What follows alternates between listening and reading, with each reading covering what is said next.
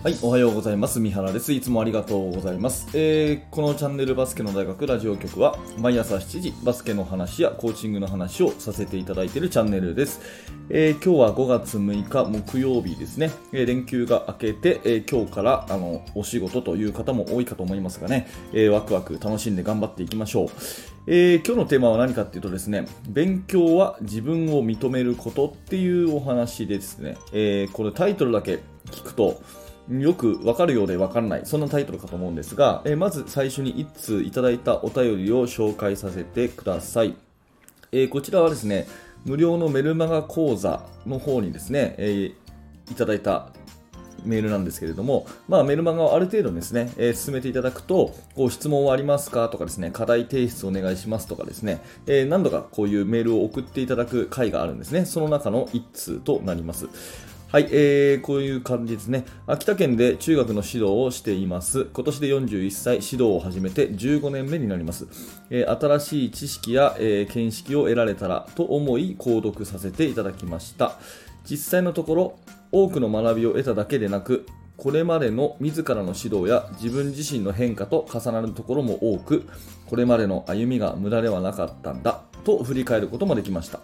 えー今後も続けてくださるとのことなので、引き続き勉強させていただきますというね、えーこういったメッセージをいただきました。えー本当にありがとうございます。えこの中で私がね、ピンときたというか大事だなと思ったところを、もう一回読ませていただきますけど、多くの学びを得ただけでなく、これまでの自らの指導や自分自身の変化と重なるところも多く、これまでの歩みが無駄ではなかったんだと振り返ることもできましたということですよね。あの私もですね、まあ、指導者として長くやってきていて、まあ、まだまだね、わからないことだらけなので勉強を続けているんですが、えーまあ、どちらかっていうとですね、その全く新しいものを手に入れるというよりは、ぱり今までやってきたことに自信を持つために勉強してるみたいなところはあるかなと思っています。で、なんでこの話をね、あえて言うかっていうと、今日、あの、今お読みしたね、えーこのお便りをいただいた方のように、今まで自分とね、同じような考え方だったので、あの、嬉しく思えた、自信に思えたって言ってくださる方もいればですね、逆にですね、全く新しいことが分からなかったので役に立たなかったっていう人もいるわけですね。うん、あの今まで自分が、ね、やってきたことと同じようなことを学べたので、えー今までやってきたことに対して自信が持てたっていう人と今までやってきたこととね全く新しいものを知りたかったのにあなたの情報からは新しいものは何にもなかったので全く役に立たなかったっていう人と2通りいるんですね。で、まあ、別にどっちが合ってるそれから間違ってるとかっていうことは私は言えないんですけれども私自身としてはですねどちらかっていうと、まあ、新しい本を読んだりとかね、うん、いろんなブログを読んだりとかした時にあこれは知らなかったなっていうことに出会うというよりはですねあそうだよね、うん自分もそう思うなっていうふうに思うことの方が多いんですね、うん、もう一回言いますけど全く新しくてこれは知らなかったなっていうことよりもですね、えーあそうだよな、これは確かにそうだよな、そう思うよなっていうふうに自分が知ってたことを再認識させてくれることの方が多いんですよね。だから、まあ、どちらかっていうとですね、全く新しいものをどんどん取り入れるというよりはですね、その勉強するっていうことは自分自身の今まで知ってたことをもう一回こう再確認する、まあ、言い換えればですね大事なことっていうのは何度学んでもいいっていうそういう気持ちを私は持っていますということなんですよね。で、えー、とこれねあの私の恩師のえ大学の恩師の倉石治さんがよく言ってたんですけども、まあ、コーチングコーチが勉強するっていうのは雪だるまを大きくするようなもんだと雪だるまってこう小さい小さいこう、あのー雪のね玉を1個作ってそれをコロコロコロコロ転がしていくとあのどんどんどんどん大きくなっていくというようなそういうイメージでですね1個芯を作ってそれをコロコロコロコロ転がしていくというようなその上からこう乗っけていくような作業だよっていうようなことはね、えーよくおっしゃっていたですね。で、まあ、代わりにあの汚れた雪をつけないように気をつけろよなんて話もされてたんですが、まあ、いずれにしてもですね、その同じような自分の芯になになるようなことをこう繰り返し繰り返しやっていくってことはすごい大事かなっていうふうに、えー思っております。それと、もう一個ね、えー思い出したエピソードはですね、うんと、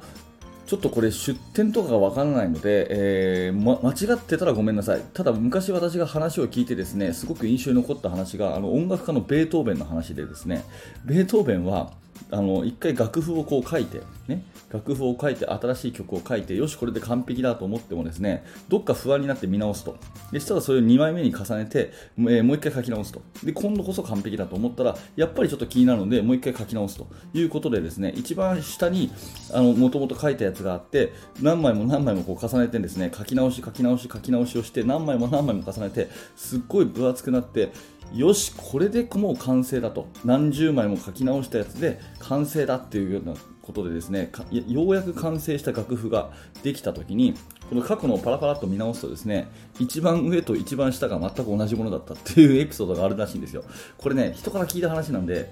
うん、別になんか本を読んだ話じゃないから本当のことか分かんないんですけど一番最初に直感的に書いたやつがあってでそれをえー、不安になっていろいろ書き直し書き直し書き直して書き足していってよしこれでもう間違いないっていう風に一番最後にできたやつと一番最初のやつが一緒だったっていう話なんですね、うん。まあ、でこれなんどういうことかっていうとですね、えー、途中こう悩んだりする時期っていうのはあるんですね。で仮に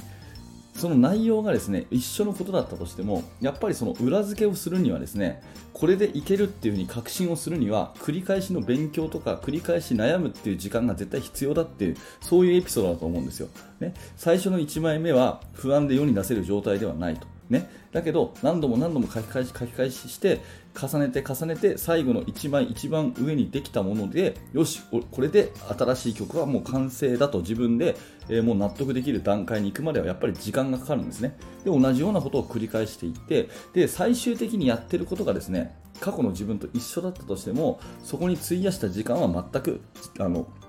無駄ではないと、そういう話です。まあ、自分の自信につながるって話ですね。なので、まあ、よくね、この、まあ、私自身も思うんですね、10年前と同じようなことをやってるなとかね、でも、やっぱそこの至るまでの中身はですね、やっぱり学んでるし、気づいているし、いろんなことを繰り返し繰り返し、あの努力しているっていう過程の中で、結果的に同じようなことをしているので、まあ、全くそれは無駄な時間ではないなと思いますしね、最初にあのお便りをいただいたようにですね、まあ、実際のところ、新しい学びを得られたなと思ったけども自分の再確認になったと、ね、これまでの歩みが無駄ではなかったと振り返ることができた、まあ、これ学びとしてはもう最高じゃないですか、まあ、だからこんな風にですね、まあ、あのある程度こう何かを知ったような気になるとですね勉強をやめちゃう人がいるんですけどそうじゃなくて新しいものを得るっていうのが大事じゃなくて今までやってきたことに自信を持つっていうためにやっぱり学び続けた方がいいんじゃないかなっていう風に私は常日頃思ってるし、まあ、今日のね、そのメルマガの本にお寄せいただいたお便りで、改めてそれこそ自分で再確認したので、今日はそんなお話をさせていただいたということです。えー、ちょっとね、漠然とした話で、具体的な話じゃなくて申し訳ないですけれども、私の思いは伝わったでしょうか。えー、勉強はね、自分を認めることということで、えー、何も新しいことを得るだけが勉強じゃなくて、繰り返し繰り返し自分の信念を確かめるためにも学び続けましょうというお話です。はい、ありがとうございました。えー、このチャンネル、毎朝7時ですね、えー、こんな話をしています。普段は、まあ、バスケットボールの技術とか、戦術の話がですね、多いんですけど、今日は、えー、コーチング、気づきのヒントというような、こんな話もしてました。え比較的幅広くお話をさせていただいております。えもしよかったらまた明日の、え放送も楽しみにしていてください。え最後にですね、あのこの、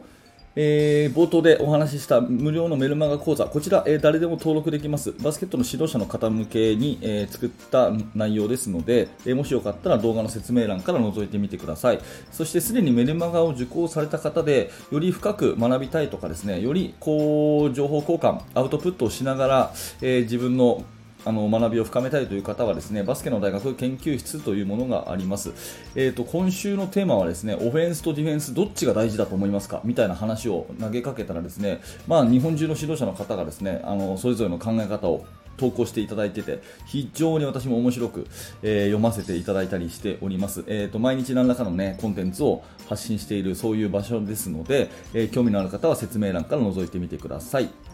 はい、えー、最後までありがとうございました。三原学でした。それではまた。